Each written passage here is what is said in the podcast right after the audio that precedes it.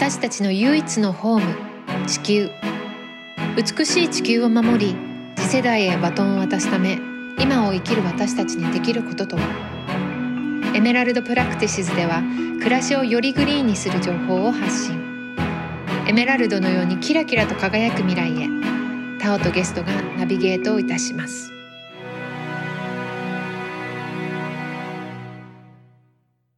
今日はですね国立環境研究所地球環境研究センター副センター長の江森聖太さんをお呼びしております。江森さんよろしくお願いします。はいよろしくお願いします。環境問題やってる人からしたらもう江森さんすごい方なので私今日すごい緊張してるんですけども本当にお話聞けてすごく光栄です。はい、こちらこそ光栄です。よろしくお願いします。えっとですね、ちょっとリスナーの方に、この国立環境研究所、まあ、どういった機関なのかっていうのを軽く説明していただいてもいいですかね？そうですね。国立環境研究所、茨城県のつくば市っていうところにありまして、もともとはですね、えー、環境庁の国立公害研究所っていうのから始まったんですよね。はい。それで今は地球環境問題とかが始まったので、環境研究所に名前が変わって、はい、それでまあ一応環境省からはあの独立した研究機関になってるんですけれども、地球温暖化、まあ、いわゆる気候変動の問題、えー、それからゴミのですね、まあ、廃棄物とかリサイクルの問題であるとか、生態系の問題、うん、化学物質の安全性の問題だとかさまざまなですね環境問題を、うん、あの全部研究している、えー、そういうところです。なるほど。今もその環境省とは、まあ、密にというか情報のやり取りっていうのはあるっていうことですかね。そうですね、うん、あのまあ環境省の監督下にあるような研究所です、ね、なるほどちょっと難しそうな名前が並んじゃったので あのリスナーの方があ難しそうと思われちゃうとあれなんですけども今日はそんな江森さんをお呼びしてこの地球温暖化に対する会議論っていうものがまあ世界中にあってそれをまあどういった会議論が存在していてそれに対するまあ江森さんたち学者さんたちのちゃんとした科学から見た視点の温暖化とか気候変動っていうものはこういうものなんだよっていうようなことを今日お話ししていただけたらなと思っています。はいわかりましたではまずですねよくある会議論をいくつか私の中でお聞きしていきたいと思います。はい、私がよく聞くのはですねその温暖化はまず、まあ、人為的から来るものではないっていうものの一つだと思うんですけどこの地球が暖かくなってるのは太陽活動から来ているという、はい、これについてはいかがでしょう？はい。えっ、ー、とですねそれはあの、えー、まあ間違っていましてえーと、太陽活動っていうのは今弱まってるんですよね、うん、1980年代ぐらいからこうずっと弱まっています。でそれに対してえー、と気温っていうのはあのその期間もちろん上がったり下がったり細かくはしてるんですけれども長期的に見ると上昇傾向ですので、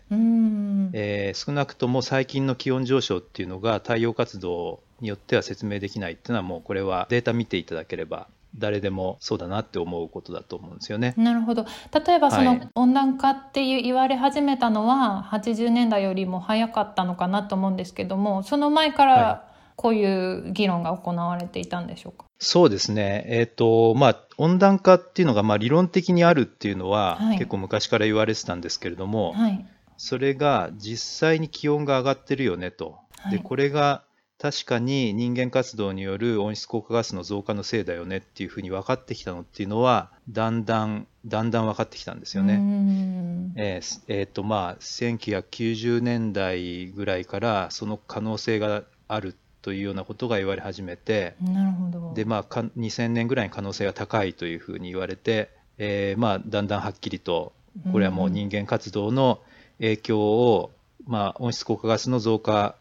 がないと説明がつかないような上昇が起こっているということはもうあの専門家の間でははっきりとした認識になってます。なるほど。なんか黒点が増えているっていうのも読んだんですけど、はい、あの黒点が今減ってるんですよ。あ、そうなんですね。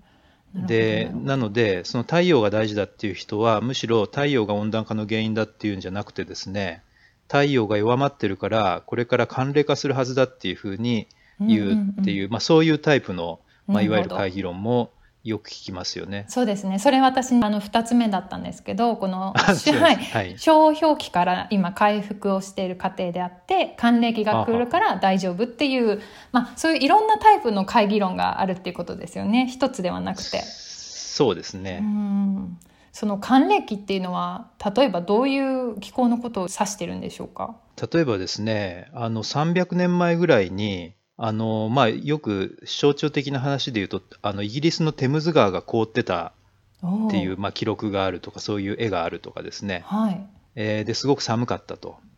でその頃っていうのは太陽活動が非常に弱かった時期と一致してるんですよね。なるほど黒点がそれこそ、まあ、あの太陽の黒点っていうのは多い時の方が太陽活動から活発でエネルギーがたくさん来てるんですけれども、うんうん、あのそれこそ黒点がゼロの時期が70年ぐらい続いたというですね、えー、時期なんですよ。なのでその頃、えー、太陽活動が非常に弱くてそれで地球がすごく寒冷だったと。なるほど。なのでまた同じようになれば寒冷化するだろうっていうのがあの、まあ、その主張なんですけれども。その寒冷まあイギリスのテムズ川が凍るぐらいの気温っていうのは普通に人間たちが暮らせるような気温なんでしょうか？暮らせるは暮らせると思いますけどね。あの農業に影響があったり飢饉になったりとかそういうことはあったかもしれないですよね。そ、ね、はい、でそれがまあ300年ほど前の話。300年前ぐらいそうですね。それでじゃあ今その頃について科学的にどういうふうに分かってるかというとですね、はい、どうもその地球全体ではそれほど寒くはなかったと。えー、まあせいぜい0.5度とかですね世界平均気温で言ってですね。でしかもその頃というのは太陽活動が弱かっただけじゃなくて火山の噴火もあったのでその寒かったのが全て太陽が原因ではないだろうと。なるほど、はい、火山っていうのは噴火すると地球が少し冷えるんですよね。あの火山ガスが大気中で微粒子塵みたいになって日射を遮るので、まあ、まあ、空が空がちょっと曇るわけですよね。そうか。はい。なので、えっ、ー、と300年前の寒さっていうのは太陽も一部原因かもしれないけれども火山もあったと。しかも地球全体で見るとそれほど寒くはないということで、それと比べるとあの今ですね、今太陽活動弱まってて、で300年前と同じような弱まり方をこれからどんどんしていったとしても、それよりもやっぱり人間活動による温室効果ガスの増加による温暖化の方が勝ってしまいますね。なるほど。はい、今そうあのちょうど言おうと思ったのが、まあ、そういう会議論を持っている人の多分主張としてはじゃあ火山が噴火したら良くなるんじゃないかなんていうふうに言い出す人もいるかなと思うんですけどやっぱり作物とかが育たなくなっちゃいますよね。はい、そうですね、でまあ、火山の噴火っていうのはたまに起きるんででこれはあの気象学では予測できないので、はい、あそうなんですね、えー、でまあ、火山学でもそんなに正確に予測できるものではないので、うんうん、火山が噴火すればあのそのおだ本当に大火山が噴火するとそれからしばらくは少し地球が冷えるっていうことはもうこれは確かでうん、でそれによって将来、まあ、の温暖化の傾向っていうのもこう一時的に影響をもちろん受けますけれども、あのよっぽど大火山の噴火が連続して起きない限りはそれは一時的な現象ですね。うんうん、そうですねやっぱりこう今その地球が暖かくなるってことだけが問題なのではなくて、まあ、環境地球自体がもうどんどんどんどん壊れてしまって、まあ、その生物の多様性が、うんバランスが崩したりとかサンゴがなくなったりっていろんな面から私たちの生活に影響があるから温度が下がれば全部 OK っていうわけではないんですもんね。温度が下がれば全部 OK ってわけでは、まあないですけどね、まあただそうですね。温度が下がるとまあそれに伴って、はい、例えばまあ大雨が増えてたり海面が上昇したりってやっぱ温度が上がることに伴って起きてる影響なのでで、ね、え。ー、まあ、温度が、えー、っと 下がればあのまあかなりあのいろんな問題っていうのは、えーと、温暖化の問題っていうのは抑えられるんですけれども、はい、まあそれと,、えーと、独立に起きちゃう問題としては海の酸性化っていう問題とかは起きちゃいますね。はい、うん。えー、そうですね。海問題は実はこの江森さんの1回前にやろうと思ってるので、はい、そちらで聞いていただければいいかなと思っております。はい、はい、もう一つ私が読んだのは、えっと温暖化しているのは北半球だけで南半球はしていない説で、はあ、南極のはい南極の氷は増え続けている説なんていうのも見たんですけども、はい。えっ、ー、とですね、北半球の方が南半球よりも温度上昇が大きいのは正しいですね。なるほど。はい。あの基本的にはあの陸の方が海よりも温まりやすいんですよね。ああ、そうですか。で、北半球は大陸がいっぱいあるじゃないですか。はい。南半球は少ないじゃないですか。はい。えっ、と、まあ、陸っていうのは海に比べて水の蒸発して冷えるっていうことも限られているし、はい、それからまあ熱容量が小さいっていうんですけれども、まあ、すぐ温まりやすいんですよね。海は、まあ、水が温まるの時間かかるのと、はい、下の方まで少し混ざりながら温まるので、えっと温度上がるのに時間かかると。なるほど。それから陸上の雪が溶けたりなんかするとそれによっても温度がさらに上がるのでえー、まあ、北半球の方が確かに温度上がりやすいんですよ。でじゃあ南半球温暖化してないかっていうとそんなことはなくて、えー、まあ、南半球も温暖化してますしそれから南極の話ってのはちょっと複雑なんですよね。これはですね少し前までは、はい、あの気候の専門家の科学者もですね南極の氷っていうのは温暖化すると増えるだろうというふうな考えがありました。はい、でこれはなぜかというと、まあ、南極はすごく寒いので、十分寒いのでちょっとやそっとあの温暖化しても気温が0度を上回らないわけですよね。うん、でそうすると氷は溶けないじゃないですか。はい、例えばマイナス20度がマイナスえー、15度になっても氷は溶けないじゃないですか。はいえー、で一方で気温が上がると空気の中の水蒸気が増えるので南極の上に水蒸気が多い分だけ雪がたくさん降ると。はい、でそうすると氷がたくさんできてでしかも溶けないわけだから南極の氷は増えるという、まあ、そういう考え方をしてたんですけれども、はい、最近はそうじゃないということが分かってきたんですよね。うん、あの南極の氷っていうのは確かにまあめったに溶けないんですけれども氷河っていうぐらいで、まあ、川なので、まあ、動いてるんですよね。氷なんですけどこうゆっくり動いていて、はい、でそれがですね温暖化すると氷の流れが速くなってこれは例えばあの氷の下から暖かい海水が入ってきて滑りやすくなったりとかですね、うん、下から溶けていったりとかであるいはその氷がの南極大陸からこう動いていってはみ出してるところ氷棚っていうんですけれども、はい、はみ出してるところがあの、まあ、気温が上がってもろくなってガラガラっと崩れてですね、うんうん、でそうすると上から氷がずるずるっと滑ってくるとか、うんうんうん、あのそういうことが起きてあの南極の氷もやっぱり減ってると、はい、しかも結構結構な勢いで減ってるというのが最近分かってきたことなんですよね。うん、なるほどこの間は南極で20度だか21度を観測したっていうのもありましたよね。そうですね、うん、まあ上がってないってことはないですよね。まあ、あの気圧の分布風の吹き方によってすごい高温になったり逆にすごい低温になったりもするんですけれども、あのまあ平均的なやっぱり温暖化の影響を南極大陸も受けていて、さっき言ったようなメカニズムで南極大陸の氷も実は減ってるというのが最近の理解ですね。なんかやっぱり科学ってその毎年毎年新しい発見が出てくるからやっぱりこう常にアップデートしていかないと私たちも古い情報でずっと止まってしまうとその都度その都度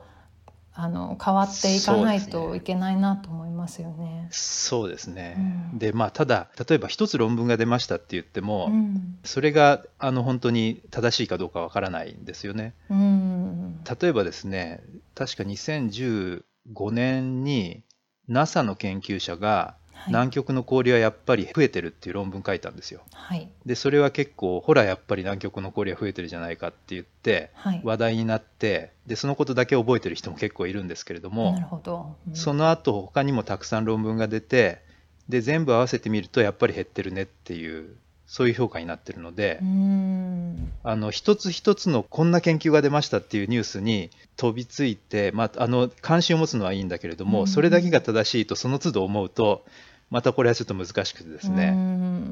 ですのであの IPCC っていう報告書が、はい、あの IPCC という機関の報告書が7年に一遍ぐらい出るんですけれども、はい、それで最近いっぱい出たいろんな人の論文を集めるとどんなことが分かってるかっていうことが書いてありますので、うんうん、ぜひそれをですね出るたびに注目していただきたいなというふうに思います。会議論の中ではその IPCC の記録が、まあ、その都合のいいところから始まってるっていうのもありました。はいはいはい。その産業革命以前のものがほとんどないとか、温暖化してるように見えるけどもっと長く見るとそんなことないんじゃないかっていう主張でしたけども、はい、あはいはいはい。おっしゃってるのがどういう話かはちょっとそのもうちょっと具体的に見ないと分かんないんですけれども、はい、えーと、だけどそのまあ IPCC がなんか偏ってるんじゃないかとか、うんうん、そういう主張っていうのは、はい、まあ、非常によくあるんですよね。うんうん。えー、でこれはあのぜひその、まあ、僕はもう IPCC の報告書の執筆に参加してるんですけれども、はい、IPCC っていうのは分かっていただきたいのはこれはあのなんか科学者が集まってて権威があるからみんな信用しないといけないというふうには思ってもらいたくないんですよ。これなんで信用しなくちゃいけないかというとすごく厳格で透明性の高いプロセスで作ってるからなんですよね。この IPCC の報告書っていうのは3回ぐらいそのレビューって言って執筆者以外の人が見てコメントする機会があるんですよね。はい、で専門家レビューっていうのがまあ2回あるんですけどその時にはあの世界中の私は専門家だからコメントしたいっていう人は登録して誰でもその原稿を入手できてそれでここはおかしいんじゃないかとかここはどうなってるんだとかっていうコメントをどんどん送りつけることができるんですよ。なるほどでそれに対して執筆者は一つ一つ全部応答するんですよね。すごい作業ですね。確かにその通りなんで直しますとかこれはそんなことないと思いますとかなんか全部応答するんですよ。すごい。はい、でこれ何万件というコメントですけども、はい、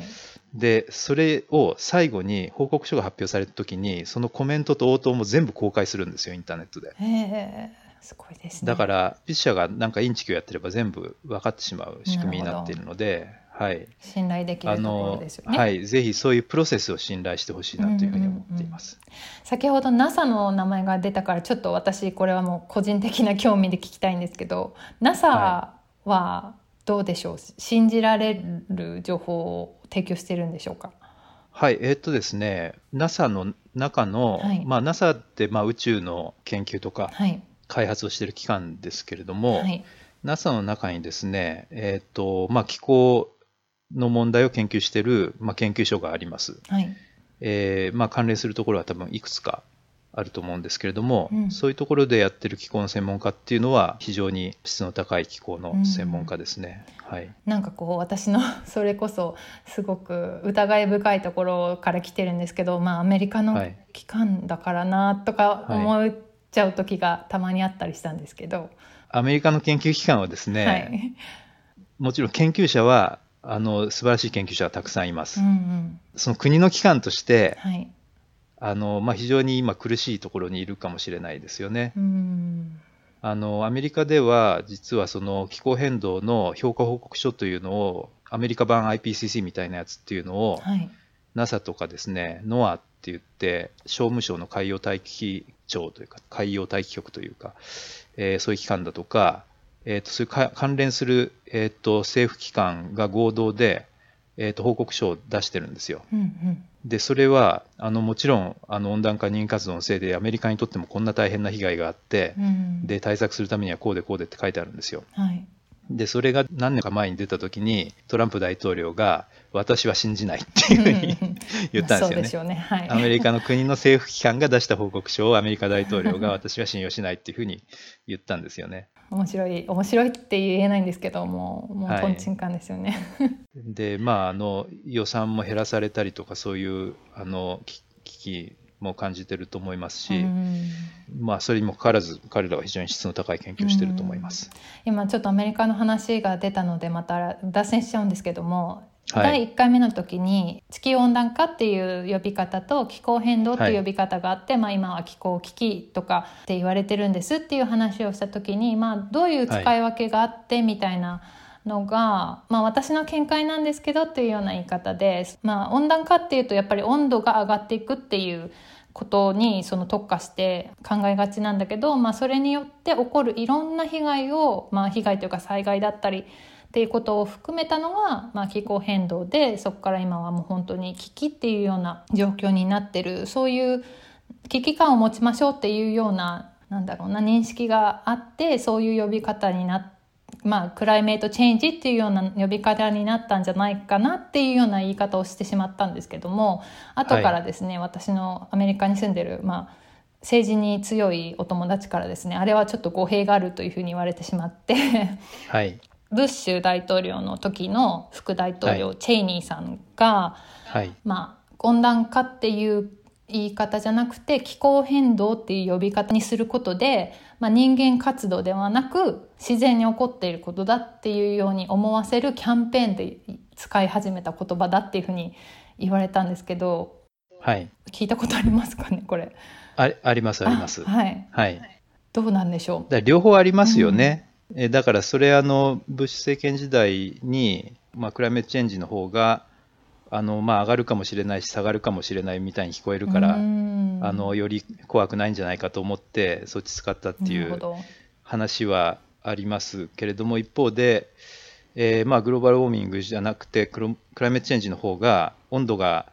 だんだん暖かくなってポカポカしていいねっていうんじゃなくて雨の降り方も変われば海面も上昇すれば氷も溶ければ生態系も変わればいろんなこと変わっちゃうんだよっていうそういうニュアンスで受け取ることもできるので使う人がどういう意図で使うかっていうのは様々だと思いますけれども、まあ、いろんな受け取り方があると思いますし、まあ、なので僕はあんまり区別しないで使ってるんですけどね。うん、そうなんですね。はい。気候変動を信じている人たちは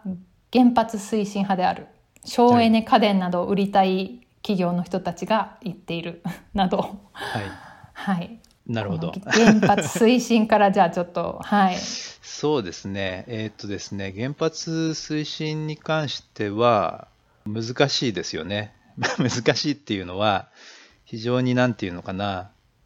あの信念の対立になってしまっていて、はい、あの科学がどうなってるかというところをちょっと超えた議論になりがちだと思います。そうですね。あの、はい。で、日本の電力業界とかが、あの、まあ、原発、今だったらその再稼働したいために気候変動が大事だからっていうふうに言いたがるところってもちろんあると思います。で、一方でその日本だったら福島第一原発事故以降ですね、はい、特にその原発っていうのもやめていった方がいいっていうふうに思っている人がいるっていうのをあの、まあこれは非常にわかる話ですよね。はい、で、まあ、それはあの両方ともそうなんですけれども、えーと、はい、だからといって気候変動の科学が原発推進派がでっち上げた、うん、あ のでたらめなのかどうかっていうのはちょっと立ち止まってよく考えていただきたいという、そうですね。ことですよね。はい。えー、私の実は家族にもあの、はい、気候変動を信じていないメンバーがいてすごくショックなんですけど、はい、まあ彼女の言い分としてはやっぱり気候変動を主張するそれによって儲けをしている人たちがいるから、はい、信じられないっていうような主張だと思うんですよね、はい、だからそれをどういうふうに解き伏せるのがいいのかなっていつも思うんですけど、はい、まあ、原発は私は個人的には反対だし私の周りで環境問題やってる友達も原発反対が多いから、まあ、本当に先ほど江森さんがおっしゃったそことはまた別のなんだろうな主張というかポリシーだと思うんですけどどうしてかこうやっぱりつなげられがちなのが残念だなと思うんですよね。あのまあ、原発反対のなんていうんですかねシンボル的な学者の方とかそういう方で、うん、温暖化が人間活動によるっていうのは原発推進の口実であって温暖化説はこういうところは間違ってるっていうことを言っちゃってる人が、まあ、何人かいらっしゃるんですよね。で、それ、あの、まあ、おっしゃってることは間違ってるんですけれども、その温暖化に関する部分は。はい、だけど、やっぱりその原発反対っていうところで人々はその気持ちがつながってしまうと、やっぱりそういう人の言うことをあの信用しますよね。学者さん、有名な方でも本当にね、本が売れたりとかっていうその会議論ですごく人気のある学者さんとかいると思うんですけど、はい。はい、あの科学をちゃんと理解していたらそんなはずないっていうふうに思えると思うんですけどやっぱり一般の人からしたらあ偉い学者さんが言ってるから説得力があるからそうに違いないって言って引き込まれちゃうのも分かるんですけど、はい、学者さんの立場からしたらあれを主張するポイントっていうのは何なのかなっていつも思うんですけど本気,、本気で信じてるっていうことなんですよねきっと。どうなん人によりますね。うんあの僕はですね、まあ、日本の場合は、はい、あのまあえーと、会議論の動機は3つぐらいタイプがあると思ってるんですけど、はい、で1つ目はですねあの、まあ、いわゆる産業寄りの保守派といいますか、うんうん、えー、まあ、あの化石燃料産業に規制がかかるとか、い。ろいろその経済的な自由が奪われるということに反発して、うん、経済のが大事だっていうような、うん、まあ、そういう主張の立場ですよね。はい、まあ、それが一つ。はい、で2つ目典型的なのがさっき出てきた反原発派というかですね、うんうん、温暖化の科学っていうのは原発推進の口実で作られたものだから間違ってるというふうに信じている種類の人たち、うん、で、えーと、3つ目はですねあのまあどっちでもいいんだけどもあの嘘だというふうに言っといた方が盛り上がるみたいなあるいは。あるいは。ですねなんか僕これあの想像なんですけれども多分あの温暖化対策しましょうとか環境にいいことしましょうっていうと、はい、なんかそういうこと普段あんまり気にしてなくて考えてない自分が批判されてるように感じる人って多いと思うんですよね。うそうですね。それあると思います、はい、うん。楽ですもんね。耳を塞いでいた方がやっぱり。便利なものに囲まれて暮らしている方が楽だし、はい、やっぱりいろいろこれから何かいろんなことを気をつけていけなきゃいけないっていうのは苦しいものもあると思うしそこにちょっと目を背けたいっていうのはあるのかもしれないですよね。はい、あの目を背けたい人はみんなそうだと思うんですけど、うん、僕が思ってるのは、別に温暖化対策しても生活は不便にならないし苦しくもないと思ってるんですよね。うんうんうんうん、なるほど。あの素晴らしい。はい。化石燃料火力発電所をどんどん占めていって、で代わりにその太陽光発電とか風力発電とかどんどん増やしていって、うん、でまあ同じだけ電気を使ってたら自分は何も あの知らないうちに自分の出してる CO2 は減ってるじゃないですか。うんうん、そうですよね。はい。そのシステムさえ変わってもらえればほとんど私たちの生活にはあまり影響がないというそうですね感じですかね。うん、だからその温暖化気候変動対策は負担だっていうイメージを僕はなんか変えなくちゃいけない感じがすごくしてます。そうですね。はい、本当にそうだと思います。もっと前向きな社会のアップデートだというかですね。うん、古いエネルギーから新しいエネルギーの時代に卒業していくんだっていうような僕はそういうイメージを持ってるんですけれども。うそうですね。あの私これちょっとネット情報であの存じ上げなかったんですけど江森さんはあの会議派バスターズっていうチームの一員でもあるというふうに見たんですけどそういう。それはですね、はい。あの、ウィキペディアにはそういうふうに書いてありますけど、はい。僕はそう名乗ったことはなくて。あ、そうなんですね。えー、いや、すごいね、いいいいネーミングだなと思ってたんですけど。それはちょっと、もう十数年前に、あの、ちょっとまあそういう反論活動をし始めた頃に調子に乗って、仲間内であのそういう言葉を使ってたことありますけれども。いやいやすごい素敵です、うん、いやいや今考えるとねだけどその、はい、会議論なり何なりなんか何らかの主張に惹かれる人っていうのはやっぱまあその人なりの動機があるし、うん、そうですね。でそれはあの、まあ、信じたいものを信じるということではあるんですけれども、うん、じゃあそういうことが自分には全くないかっていうとそんなことないんですよね。うん、まあ人は誰しもバイアスを持ってるというふうにまあ僕は思っていて、うん、なので、まあ、あの自分が正しくて相手は間違ってると思って議論するのっていうのは、まあ、傲慢なので、うん、この人は何らかの理由でそういうことを信じてるんだなと。で自分は違う理由で別のことを信じてるなと、うん、あのまあ、そういうつもりで対話するぐらいのあのつもりでもしその話をする機会があるならば向き合う方がいいんじゃないかなと最近は思っています。それで言うとあんまりバスターズじゃない方がいいのかもしれない。いやいや、でもそうやって声を上げてくださる人がいないと、やっぱりその会議論がどうしても人気というか、うん、アルゴアさんの映画じゃないですけど不都合な真実っていうぐらいやっぱり真実だけど不都合だって思ってる人も多分ね、い、ると思うので、うん、そういうのメディアでもやっぱり見れる機会が増えていってほしいなと思うんですけども、はい、でもね日本ではそんなに多くないですよ会議論はネットでは目立ちますけど。ああそうなんですね。アメリカは多いですけど。そうですね。まあ 何せ大統領があんな感じなので、はい、はい、そっか今私日本に住んでないので、まあ、はい、そもそもあんまりテレビ見るタイプじゃなかったんですけどなんかやっぱりネットで見えてくる感じがこれが多数派なのかななんてちょっと、うん、ちょっとショックに思ったりとかしたこともあったんですけど。日本では興味がない人の方が多い多いことの方が心配ですよねむしろね。そうですね、はい、どうしたら興味持ってもらえるんでしょう。まあ私それを目指してこのラジオもやってるんですけど、はい、僕はやっぱ最近考えてるのはさっき言ったその負担意識をなくすっていう負担じゃないんだよっていうコミュニケーションを丁寧にしていくっていうことが今大事なんじゃないかなと思ってるんですよね。うん。素晴らしい。なんか反発してる人に対して逆に反発してこんなに大変なんだからなんであなたたち分かってくれないのっていうふうに言っても、うんうんうん、あの耳を塞ぐだけだと思うんですよね。そうですね、うん、なんかこう江戸時代の生活に戻ればいいみたいなこともよく言われるけどそういう交代ではなくて、はい、全身でしかももっとより良くなるっていうふうにお伝えしたいですよね。そうですね僕もそういうイメージを持ってます。うんさっきの後だから儲かるあの儲かる人が言ってんじゃないかっていうのはありますけど、はい、まあ別に儲かっていいんじゃないかなっていうのは僕のえっ、となんというかまず、まあ、それは別に悪いことではないですよね。えーまあ、気候変動問題科学的に正しいのであればですよ。もちろん正しいということを前提にして、はい、でそれを全力で解決しなくちゃいけないと。で、これはまあ、パリ協定の話はとかもされたんじゃないかと思いますけれども、はい、えっ、と、まあ、1.5度でですね、温度上昇を止めるためには、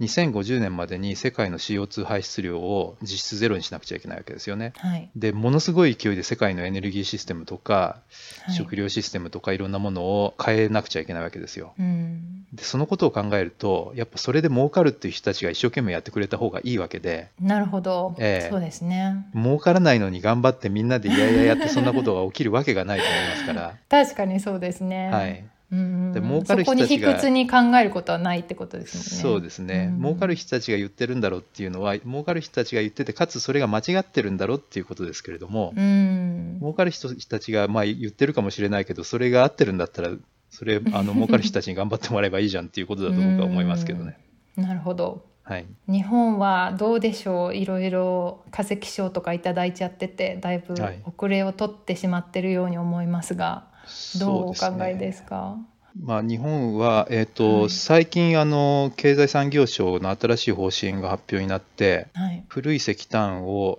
2030年までにあの石炭火力をほとんど占めると、はい、えー、それからあの石炭火力の輸出支援は原則やらないと。いう、うん、ちょっと風向きが変わってきた感じがするんですよね。あそうなんですね、はいでこれはあのもちろんその海外からの批判もあって次のなんか国際会議にはさすがにこのままじゃ出られないみたいな話も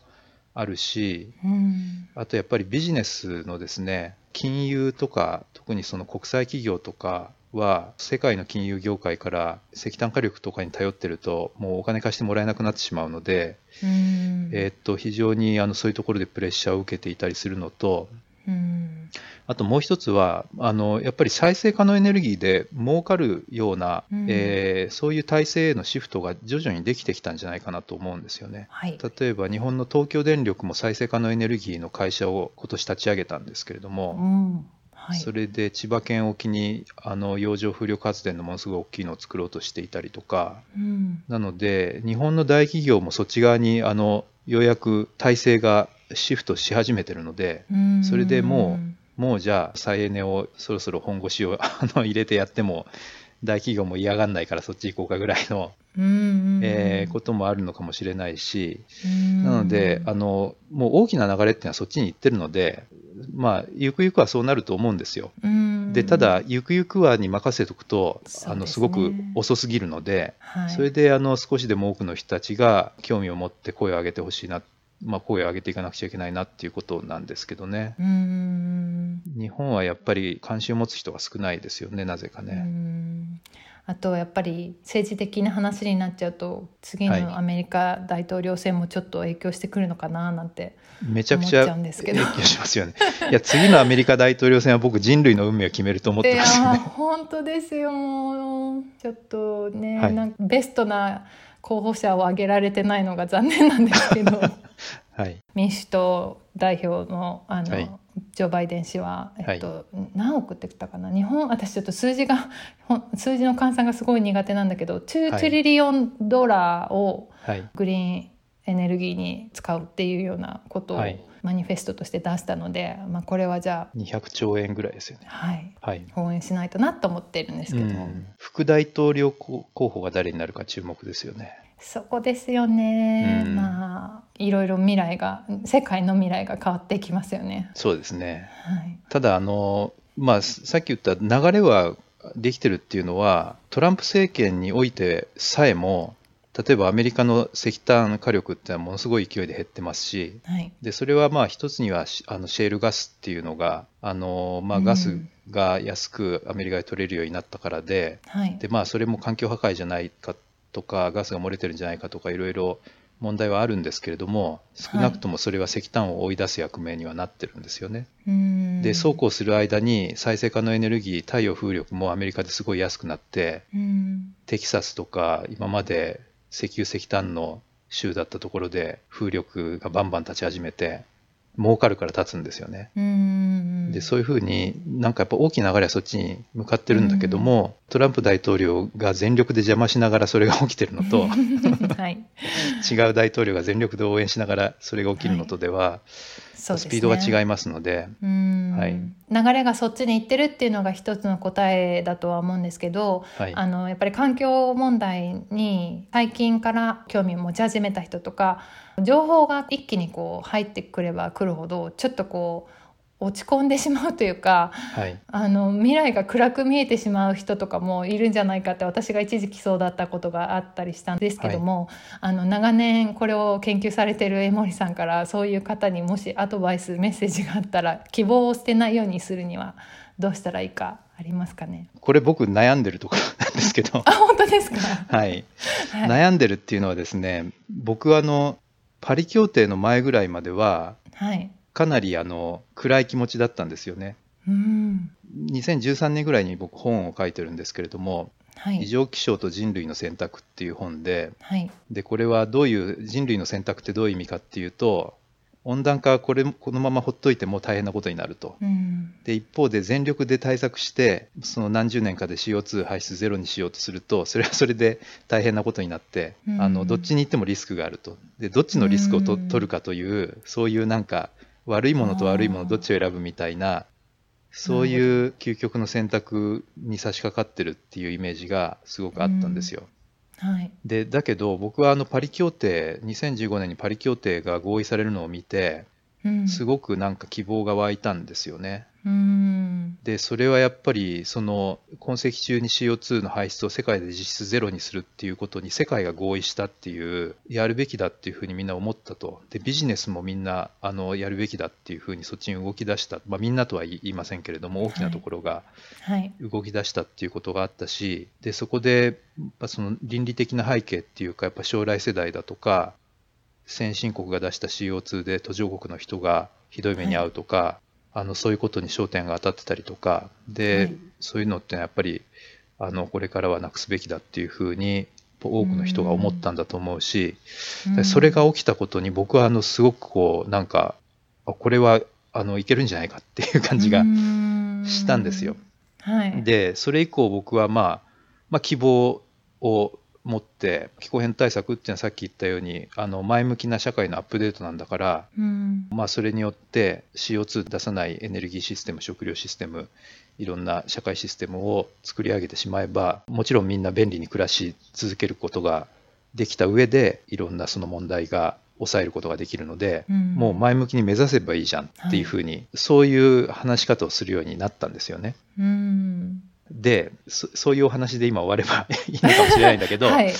悩んでるのはやっぱグレタさんが出てきてですね、はい。で希望は重要ですと。はい。だけど人々は希望を持ってやりましょうってずっと言ってたけどそれでも CO2 の排出量減ってないじゃないかとはい。言ったんですよね。はい。で希望よりももっと大事なものはアクションだっていうふうに彼女は言ったわけですよ。はい。なのでなんか希望だ希望だって言い過ぎてる、うん。あの自分はこれでいいのかなっていう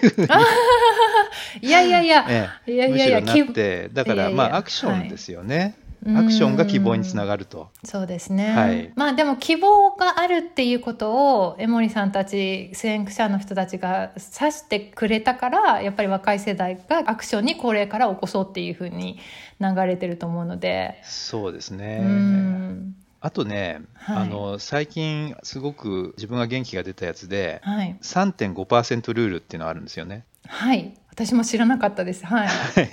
3.5%ルールっていうのがあってはい、これあの去年あたりにイギリスのあの BBC とかガーディアンとかで紹介されてた研究者の報告なんですけれども、はい、昔からですねその社会的なあの大きなえーと、システムの変化が起こった事例っていうのを全部調べた人がいて、うんはい、で3.5%の国民が非暴力の抗議活動をすると、システムの変化が起こると、うん、1回も失敗したことがないと言うんですよ。はい、そういう考えるとね、えーと、要するにあの気候変動問題って関心がない人がいっぱいいますねっていうふうに言うんですけどみんなが関心を持つ必要はないんじゃないかと。みんなが関心を持ってみんながエコな生活をしたらこの問題解決するのかっていうとしないんですよね逆にね。うそうじゃなくて一部の関心を持った人まあ一部多い方がいいんだけどみんなである必要はなくてでその人たちがシステムに本質的な働きかけをすると、まあ、それは政治だったりビジネスだったり、はい、その地域の活動だったりするかもしれませんけれども。はい、それによってルールが変わったり産業が変わったり技術が変わったり常識が変わったりすればですね、物事が動く物事は動いて、はい、今まで関心なかった人たちは気が付いたら新しいシステムに従ってるんですよ。いや本当にそれであってほしい。で僕があのよく例として言ってるのはタバコなんですけれども、タバコってね今分煙が少なくとも当たり前になりましたけれどもタバコを吸いたい人も決まったところでしか吸っちゃいけないですよね、はい、でそれ30年前ぐらいはですねどこでもあのタバコ吸ってたんですよ、うん、ご存知ないかもしれないですけども。いやいやいやいやいや はい、道歩いてても職場でもですねあのお店でもですね、うん、どこでもタバコそうですよね。飛行機そうですよ。飛行機ってもう信じられないでしょ、うん、はい、飛行機にタバコ吸ってる席があったなんて、とても信じられないですよね、はい、でそれあの明らかに常識が変わったんですよね。でそれはその過程ではみんながその問題関心を持ったから変わったわけではなくて確かに。やっぱりその、まあ、受動喫煙ですよねあの、はい、自分はタバコ吸わないけど周りの人が吸ってて煙を吸って健康を害するということが、うん、実際にそういう害するんだっていうことをデータを貯めてあの公表したお医者さんが出てくるわけですよね。でこれ科学ですよね。あのまあ、そういうことなんだったらさすがに申し訳ないなって思った人も多分多いと思うし、うであるいはその犬猿犬の訴訟ですよね。訴訟を行って、えー、そういうあの被害をアピールしたその原告になった人とか弁護士の人たちとかがいて、でそういうやっぱ一部の本当に関心を持った人たちの動きで、まあ、健康増進法っていうのができてですねルールが変わって、はい、でお店もそんな分煙とか禁煙にしたら儲からないんじゃないかっていうふうにレストランとか最初思ってたかもしれないけれども、やってみたらもうもうそれが当たり前になったらみんな普通に、むしろ禁煙のお店の方がたくさんお客さん来るようになったりとかして、でもうこれビジネスもそれでいいじゃないかと。でもう常識が変わってますよね。そうですね。えー、でそんな風にして常識変わるんですよね。で今思うとその30年前、はいどこでも誰でも 誰でもじゃないけどどこでもタバコを吸ってる人がいっぱいいた状態っていうのはとても信じられないんですよ。よくあんなことしてたよねっていうふうに思うんですよね。でそれと同じことが起こればいいと僕は思ってるんですけどね。本当ですね。はい、そうなんかやっぱり今今まで当たり前だったこと逆にそれをちょっと違うんじゃないとかやめた方がいいんじゃないっていう人がおかしいとかされていた認識からどんどんそれが常識的になっていくっていうのがはい、まあ、タバコ以外でも今までいろんな、まあ、人種差別とか性差別とかいろんなことに対してもあったから、まあ、そう考えると、はい、本当に希望は捨てないで大丈夫なのかなって 思いますよね。はい。うん、まあみんながこっちを向いてくれなくてもいいんだよっていうふうにあの、うん、特にこう一生懸命活動してる人には言いたいんですよね。うん、どうしてもなんか自分は少数派で自分はすごくこんなに一生懸命やってるけれどもみんな動いてくれないってなるとやっぱりこう辛くなってくるんじゃないですか。うん、うん、そうですね。うん、だけどねあの我々は最後まで少数派かもしれないけれども少数派のまま勝てばいいんじゃないかっていうふうに。確かに。かっこいいそれ、はい、少数派のまま勝つ、うん、はい、いや本当そういうふうになっていけばいいなと思うしなってきてるなって思います。はい。会議論のことで、はい、僕のあの YouTube があるんですけどあそうですそうです。そうなんです、えーそのことをちょっとぜひリスナーの方に見ていただければと思います。はい、すごくわかりやすい YouTube を、ね、あの発信されているので、今ね、やっぱりちょっと難しい言葉で、ちょっと想像しにくいって方は、ぜひ YouTube の方で映像で見ていただければと思い思います。どういうふうに検索したらいいでしょう？えっ、と、最近はね、地球温暖化で検索すると、上の方に出てくる気がするんですけど、うんうん、それ人によって違うと思うので、はい、あの20分でわかる温暖化の本当っていう、うん、それをご覧いただければとぜひ皆さん見てください、はい、よろしくお願いします。はい、はい、お願いします。では今日江森さん本当にありがとうございました。ありがとうございました。いろいろ聞き足りないんですけどまたいつかあの実際にお会いできた時にはい、ちょっといろいろ聞かせていただけたらなと思います。ぜひお願いします。ありがとうございます。じゃあ今回こんな感じで失礼します。エメラルドプラクティシズでは Twitter や Instagram などでも随時情報をアップしているのでそちらのフォローもよろしくお願いいたします。